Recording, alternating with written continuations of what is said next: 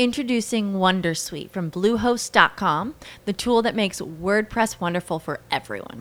Website creation is hard, but now with Bluehost, you can answer a few simple questions about your business and goals, and the Wondersuite tools will automatically lay out your WordPress website or store in minutes. Seriously.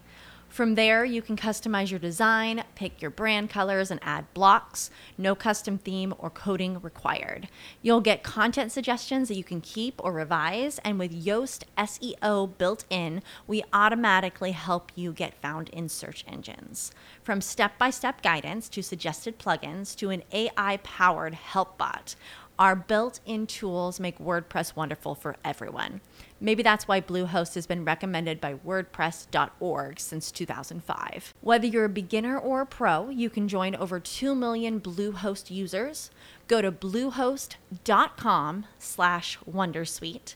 That's bluehost.com slash Wondersuite. Llegó el momento de tomarse una pola y acompañar al semillero Ajere de Derecho Constitucional de nuestra universidad a encontrar en este programa la herramienta jurídica más adecuada para solucionar los problemas de su comunidad. Alce la voz, defienda sus derechos, porque U Rosario Radio le da la bienvenida a un espacio que hace más corta la distancia entre el derecho y la realidad. Esto es La Pola Constitucional. ¡Preparen!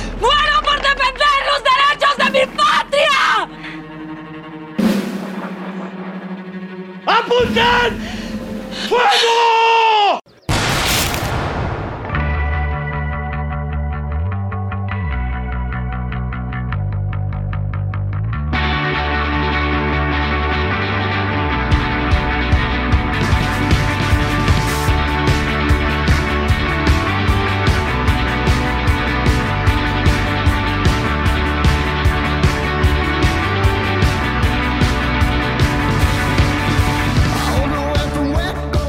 Regresamos con la Pola Constitucional y le damos la bienvenida a todas y a todos a este programa del Semillero Jere de la Universidad del Rosario.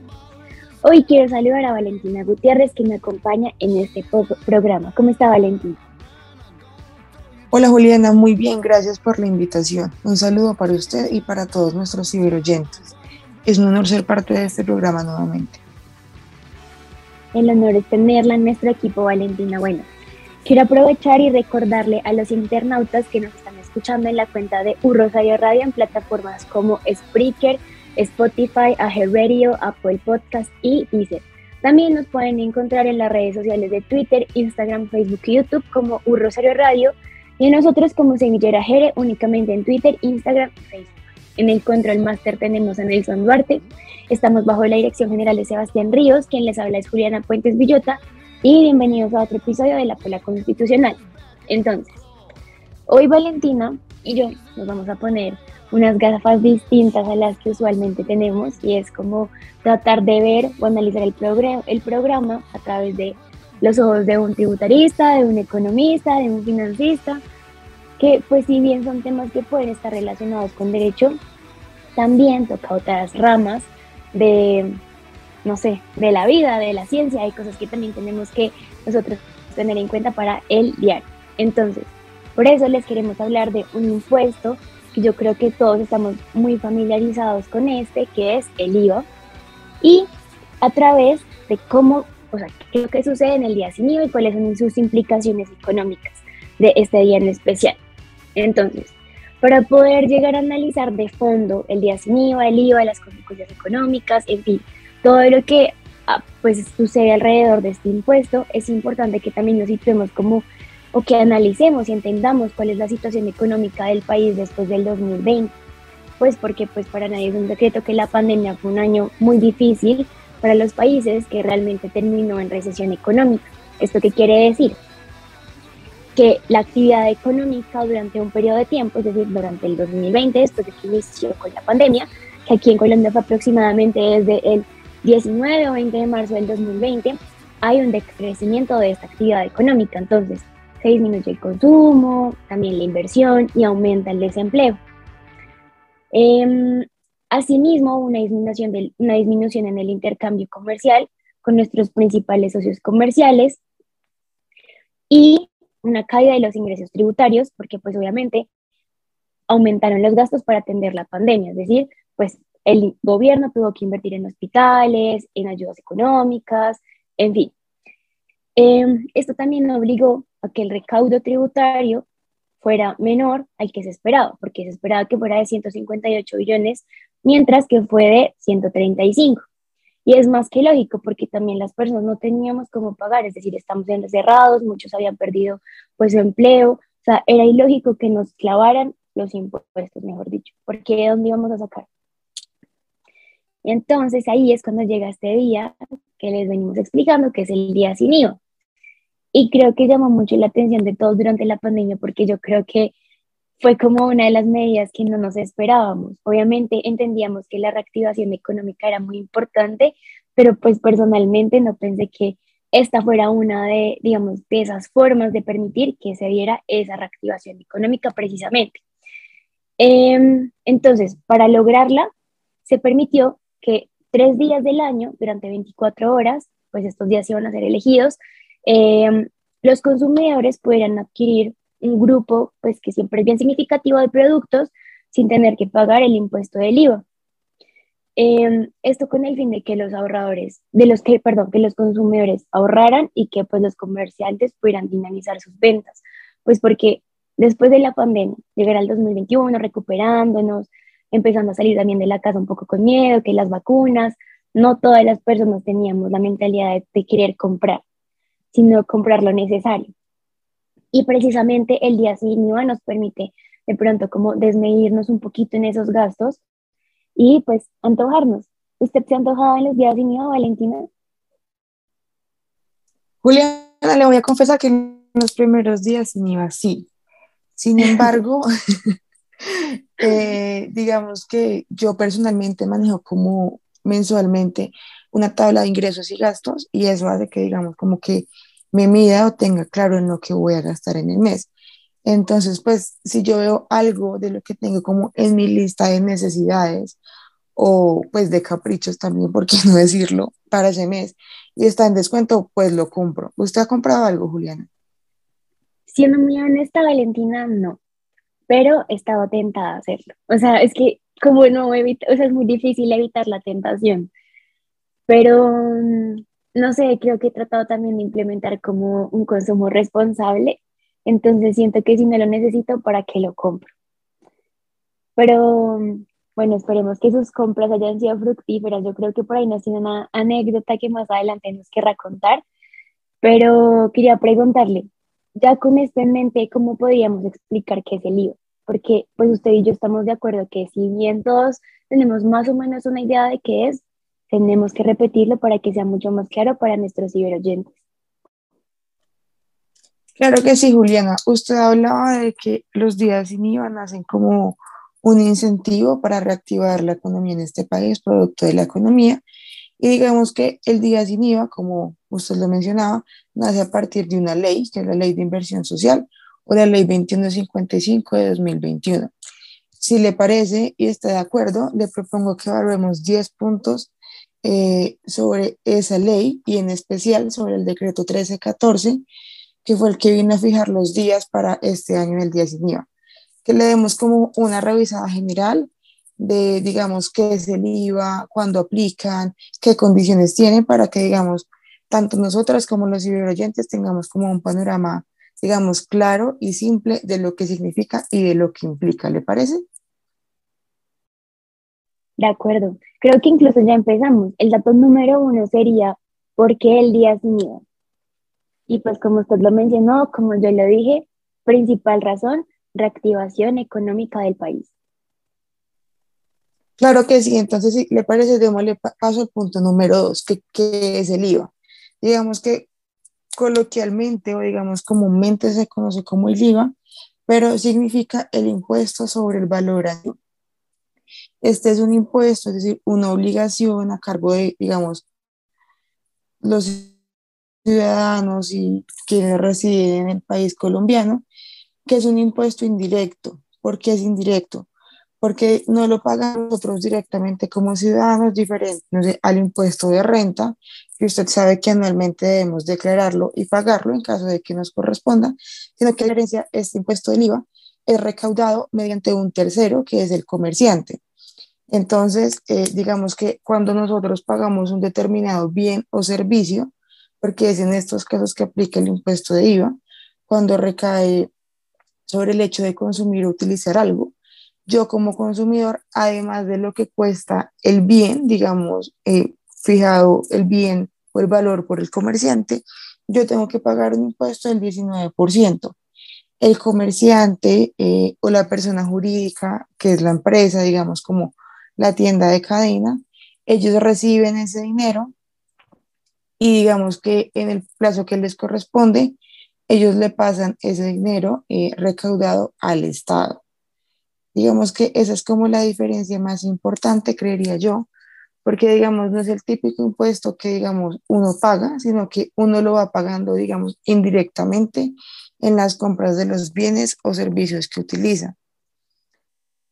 El, digamos que para este año el IVA está fijado como por regla general en el 19%. Sin embargo, es importante tener en cuenta que no todos los bienes tienen impuesto de IVA y hay unos que a pesar de que están grabados o pues digamos que les aplica este impuesto, el valor no es el mismo. Por ejemplo, los bienes de la canasta familiar, por ser de primera necesidad, ellos no tienen, eh, digamos, la carga, o pues nosotros no tenemos la carga de pagar el impuesto de IVA sobre esos bienes. Por el contrario, digamos, los electrodomésticos están grabados con el 19%. Es decir, que cuando nosotros lo pagamos, el 19% de ese total va al Estado, queda recaudado, digamos, por el vendedor. Y hay otros casos especiales, digamos, como los embutidos y las carnes frías que tienen un IVA del 5%. Pero digamos que esto depende como de una fijación que hace el gobierno y pues teniendo en cuenta también la economía y digamos que la situación del país. Y por último, me parecería súper importante resaltar, Juliana, cuáles son los fines de este bien. Pues digamos que si bien es cierto, lo pagamos como todos los consumidores en la mayoría de cosas que compramos, digamos como a diario, eh, pues digamos que el fin o el destino que se tiene pensado para estos bienes es satisfacer las necesidades primarias de la población, como lo son la vivienda, la alimentación, la salud y la educación. Y por razones como estas, digamos que es tan importante que nosotros como consumidores busquemos eh, vendedores o empresas o comerciantes que declaren este bien, que lo hagan, digamos, mediante la factura, que exijamos la factura, pues de no hacerlo, digamos que la evasión de este impuesto trae unas consecuencias penales que pues son muy graves porque estamos cometiendo un delito. Entonces digamos que también quisiera hacer como un llamado a que digamos que si bien es cierto, puede haber una inconformidad por parte del Estado eh, o de la forma en que se gobierna en este país, pues digamos que evadir esto, eh, digamos que sí trae unas, pues unas implicaciones como legales que son bastante importantes. ¿Usted qué opina sobre esto, Julián? Yo creo que usted se ha puesto las gafas de tributarista, de economista, mejor dicho, se puso en el papel que era para el día de hoy. Y tiene toda la razón, Valentina, y no solamente con este impuesto, sino realmente con todos. Porque yo creo que aquí en Colombia tenemos como esa, ese sentimiento generalizado de que si pago los impuestos me están robando, el Estado me está robando. Y pagar impuestos viene desde mm, los años de UPA, como diría mi mamá. Entonces, pues sí, de acuerdo con usted. Valentina, ¿cuáles son los días sin IVA? Porque pues ya vivimos uno, pronto se aproxima el otro, ¿y cuál es el final? Como mejor dicho, este día es el último que tenemos para aprovechar los descuentos. Claro que sí, Juliana. Vamos al tercer punto entonces, que son las fechas fijadas para este año. La primera fecha ya fue el 28 de octubre del 2021. La segunda fecha está muy cerca, como usted lo decía, es el 19 de noviembre de 2021 y la última, la de aprovechar para las compras de Navidad, del regalo de la tía, el abuelo, el primo, es el 3 de diciembre de 2021. Digamos que a diferencia de los primeros días sin IVA, eh, para estos, pues para este año, digamos que se ha permitido que se utilice cualquier medio de pago, que me parece como algo importante de resaltar, porque inicialmente, pues debido a la pandemia y como a la situación que estábamos atravesando, solamente se podían compras en línea. Ahora ya se aceptan, digamos, cualquier medio de pago y compras tanto presenciales como virtuales, lo cual yo creo que representa un avance también en cómo hemos afrontado pues el virus del COVID-19 y pues que además permite que digamos las personas también puedan hacerlo digamos atendiendo como a sus necesidades y conocimientos. Pues no todos manejamos como el internet la compra por PSE y pues me parece bastante incluyente.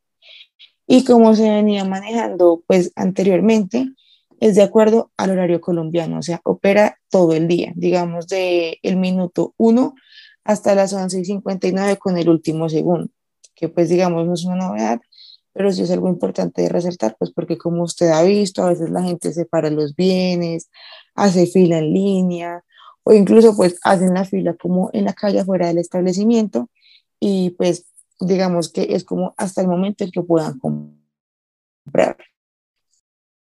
Introducing Wondersuite from Bluehost.com, the tool that makes WordPress wonderful for everyone.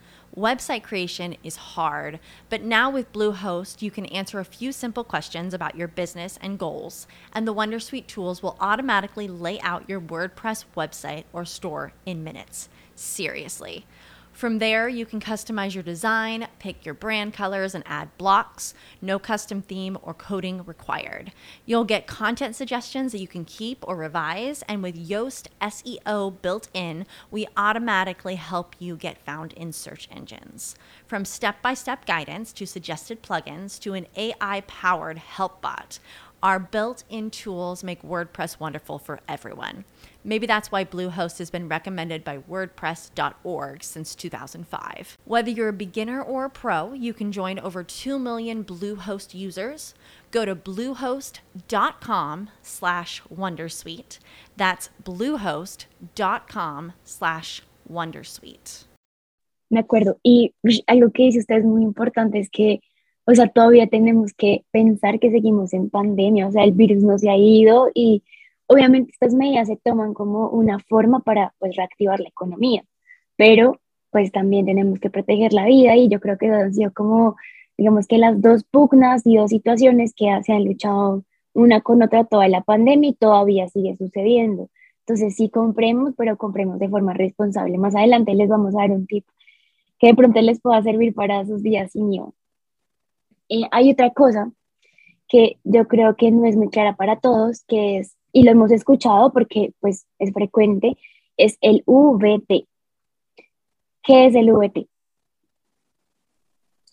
Sí, Juliana, ese es como nuestro cuarto punto para el día de hoy. El VT o la VT, digamos que corresponde como a esa medida con la cual se fijan los precios por los cuales, a los cuales podemos como comprar en estos días de, de exención. Entonces, digamos, eh, la ley y el decreto nos definen como ciertos bienes los cuales podemos adquirir. En este momento son siete. Vestuario, complementos de vestuario, electrodomésticos, elementos deportivos, juguetes, útiles escolares y bienes e insumos del sector agropecuario. Cuando la ley nos define esto, ella nos dice que esos bienes no pueden superar cierto valor. Sin embargo, el valor no está fijado como en pesos o en salarios mínimos como estamos acostumbrados, sino está fijado en VT, que significa la unidad de valor tributario. Esta es una cifra que se fija anualmente dependiendo el IPC, que es el impuesto de precios, el índice de precios del consumidor, perdón que es establecido anualmente por el DANE, que es el Departamento Administrativo Nacional de Estadísticas. Este IPC a su vez es fijado por el incremento en el precio de la canasta familiar, es decir, del valor de los productos básicos para los colombianos, o también llamada la inflación. Entonces, dependiendo de la inflación o de la variación de esos precios anualmente, que son como los básicos de la canasta familiar en este país, se fija la unidad de valor tributario y digamos que tiene como objetivo estandarizar los cobros, sanciones o multas que, digamos, tenga que recaudar el impuesto a través de, el Estado a través de impuestos. Digamos que no se utiliza una medida como, no sé, el salario mínimo u otro valor, porque en especial el salario mínimo, como pues digamos usted ya lo puede saber y nuestros oyentes también, es como un valor que requiere de una concertación en primero, pues como en primera instancia, porque se dialoga, como que es como una convención entre los empresarios y el Estado.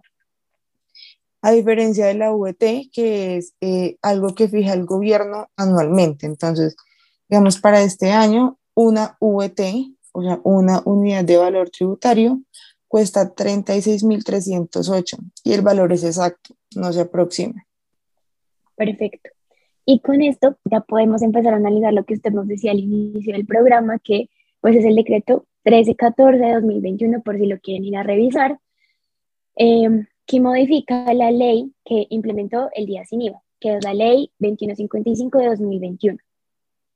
Entonces, ¿qué, ¿cuáles son los tres siguientes datos que tenemos que tener clarísimos para el programa?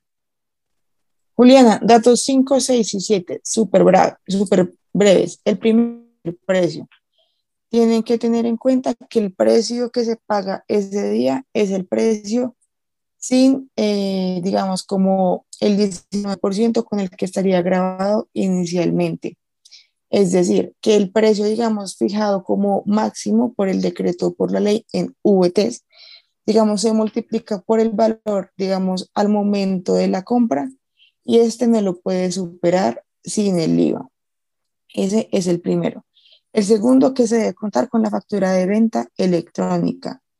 Esta, pues digamos que si bien es una carga a cargo del comerciante, digamos que sí es importante que se verifique por parte del consumidor, pese a que es el comerciante el que tiene que, digamos, hacer el trámite para que la factura cumpla con los requisitos establecidos por la ley. Y en tercer lugar, eh, un tema que me parece muy importante y es el tema de las devoluciones o los reintegros. Eh, digamos, si el cambio, la devolución o la garantía se hace el mismo día sin IVA u otro día sin IVA, digamos que la persona tiene como el derecho a que le reintegren o que le repongan el mismo bien en las mismas calidades, pues le está aplicando el mismo beneficio. Sin embargo, cuando pues uno lee como el artículo, eh, digamos, lo que percibimos es que si la devolución o el reintegro se hace un día que no es sin IVA, el consumidor o el comprador sí tiene la obligación de, pues, de pasar, de pagar como ese valor adicional del 19%. ¿Usted tiene otros datos sobre esto, Juliana? Sí, Valentina, vamos con los datos 8, 9 y 10. Entonces, en el octavo tenemos que los pagos pueden realizarse de cualquier forma, efectivo, tarjetas de débito, tarjetas crédito, cualquier otro mecanismo de pago que sea electrónico o no electrónico. Eh, porque como usted bien lo decía, al inicio solamente se podía comprar en línea y ya no es así. O eh, noveno dato, porque creo es que los, Dios mío, contar en, en tantos datos me, me, confunden, pero nuestro noveno dato es una alerta a los comerciantes porque de pronto nos hemos enfocado también mucho en los, en los consumidores y los hemos dejado ellos a un lado. Y este programa también es para ustedes, queridos comerciantes. Eh, y es que esa exención del IVA, como bien lo explicaba usted, si bien tiene que ser recaudada por ellos y pagada al Estado, se mantiene siempre y cuando, eh, por ejemplo, yo realicé una compra en línea, ¿cierto? Y pedí que la compra la iba a recoger en tienda. Esa exención solamente se va a, digamos que, lograr siempre y cuando yo recoja dentro de las dos semanas siguientes el bien que yo compré que está cubierto por la exención del IVA. ¿Listo? Si no es así, no ellos no pueden, digamos que reportarlo como un bien que fue pues comprado en el día sin IVA. Y también importante que se haya emitido la factura electrónica, de lo, de lo contrario tampoco se puede reportar como un bien que fue comprado en el día sin IVA. Esto es importante sobre todo en los descuentos que pues se dan en línea, que para aquí el tip que les teníamos preparado era que ahora pues digamos que para proteger la vida, lo que les decíamos, la salud de las personas, las tiendas lo que han buscado es realmente que los precios que hay en línea o las páginas que se compran por internet sean mucho más económicas que los descuentos que aparecen en, pues, en las tiendas presenciales. Entonces, si usted no quiere salir de su casa, pues le recomendamos que mejor compre en línea. Em, y pues nada, nuestro décimo tip es que tenemos que tener muy claro cuáles son los bienes que están incluidos dentro del día sin IVA. Entonces, ¿qué se va a entender por un bien que va a pertenecer a un mismo género? Entonces, para esto, les recomendamos que vayan y pues de hecho una revisada al artículo 38 de la ley 2155-2021, que era lo que usted nos decía. O sea, por ejemplo, ¿qué vamos a entender por vestuario? O sea, ropa, pero pues también calzado o qué vamos a entender por electrodomésticos, entonces también son computadores, congeladores, lavaplatos electrónicos y como que todos esos detalles vamos a ver qué vamos a entender por cada uno de los bienes. Entonces, vestuario, los complementos de vestuario, los electrodomésticos, los elementos deportivos, los juguetes y los juegos, eh, útiles escolares y pues ya por último los insumos eh, del sector agropecuario porque pues Ahí también están incluidos, por ejemplo, la comida para nuestras mascotas. Aprovechen los descuentos que a veces también es un poco costosa. Em, y ya para finalizar, yo creo que esto ha sido un poco como un recorrido para que tengamos los ojos bien abiertos cuando llegue este día próximamente, más o menos como en dos semanas, tres semanas, pero también tenemos que ver cuáles son las consecuencias de esta medida. Entonces hay unas consecuencias por supuesto, como en todo, positivas, pero también hay unas consecuencias negativas. Como positivas podemos ver cosas como, por ejemplo, que tenemos nosotros la posibilidad de adquirir bienes con un precio pues menor, por ejemplo, un computador. Aquí entre nosotros yo les cuento otra anécdota y es que hace como dos años yo estaba tratando de ahorrar por un computador, mejor dicho, no se imaginan, todo lo que me llegaba yo lo ahorraba, yo lo ahorraba, yo lo ahorraba, me hubiera caído de perlas y hubiéramos tenido un día de para poder comprar mi computador. Em, hay descuentos que también, pues, o sea, como que son muy beneficiosos para precisamente esos elementos que son bien costosos. Y pues por último, otro, otra de las medidas es pues, básicamente la reactivación económica que pues es muy necesaria. La economía también es la base de un país, pues necesitamos reactivarnos. Ahora, ¿cuáles son esas eh, consecuencias negativas, Valentina? Usted tiene el lado oscuro de, de, este tema. Así es, Juliana, no las quiero llamar negativas, sino que como esas consecuencias no tan chéveres, porque digamos que si bien es cierto, como que hay una limitación a estos descuentos, pues creo que esto obedece pues a temas que, que se escapan de nosotros como ciudadanos y que son fijados por el gobierno y al que seguramente pues ellos han estudiado y como que fijaron los parámetros. Entonces yo le diría que el primero es que no aplica sobre todos los bienes, porque cuánto nos gustaría que todos los bienes como que les redujeran ese 19% en esos días.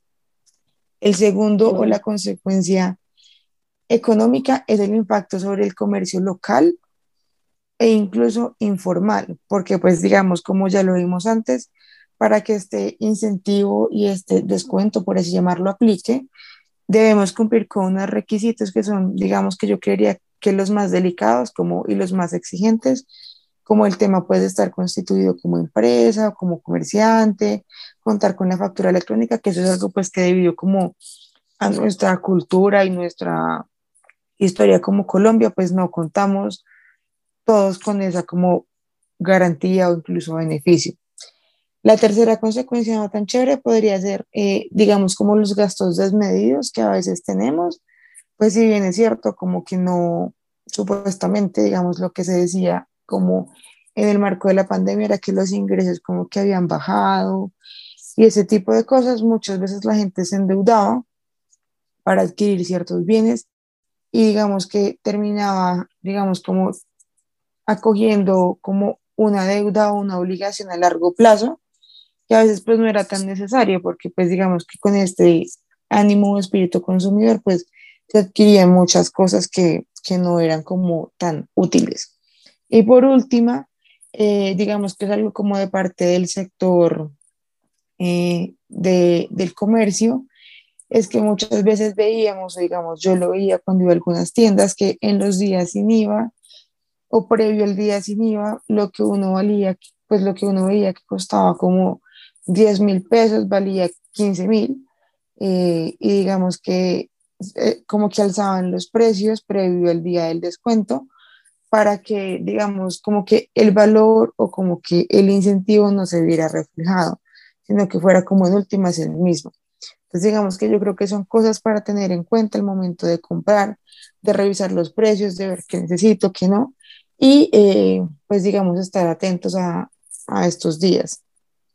De acuerdo. Y precisamente con este último punto que usted está hablando, próximamente vamos a tener un episodio sobre el derecho al consumo para que sepamos cuándo podemos reclamar, cuáles son nuestros derechos como consumidores y no nos sintamos como tumbados, por decirlo así, en términos coloquiales. Eh, antes de cerrar el programa, queremos hacer una mención y es invitarles a, los, pues, a nuestros compañeros de la comunidad rosarista a que asistan al UR Festival. Pues vamos a, pues a, a pasarla bueno, como dirían por ahí, va a haber música, va a haber comida. Entonces, pues nada, aprovechemos. Gracias a todos los que nos acompañaron y nos acompañarán en nuestros próximos episodios. Esto es Ajere, el Derecho en Movimiento. Les mandamos la mejor energía y nos vemos en una próxima ocasión.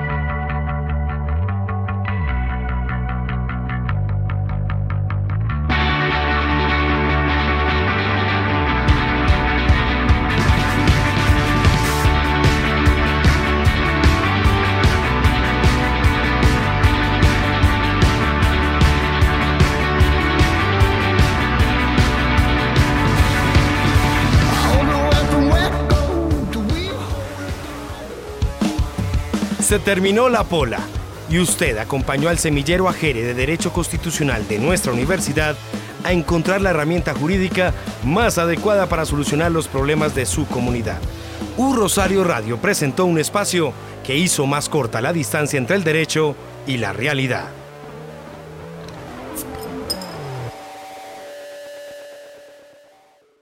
Hey guys, it is Ryan. I'm not sure if you know this about me, but I'm a bit of a fun fanatic when I can. I like to work, but I like fun too. It's a thing. And now the truth is out there. I can tell you about my favorite place to have fun Chumba Casino. They have hundreds of social casino style games to choose from, with new games released each week. You can play for free anytime, anywhere and each day brings a new chance to collect daily bonuses. So join me in the fun. Sign up now at ChumbaCasino.com. No purchase necessary. Group. Void were prohibited by law. See terms and conditions. 18 plus.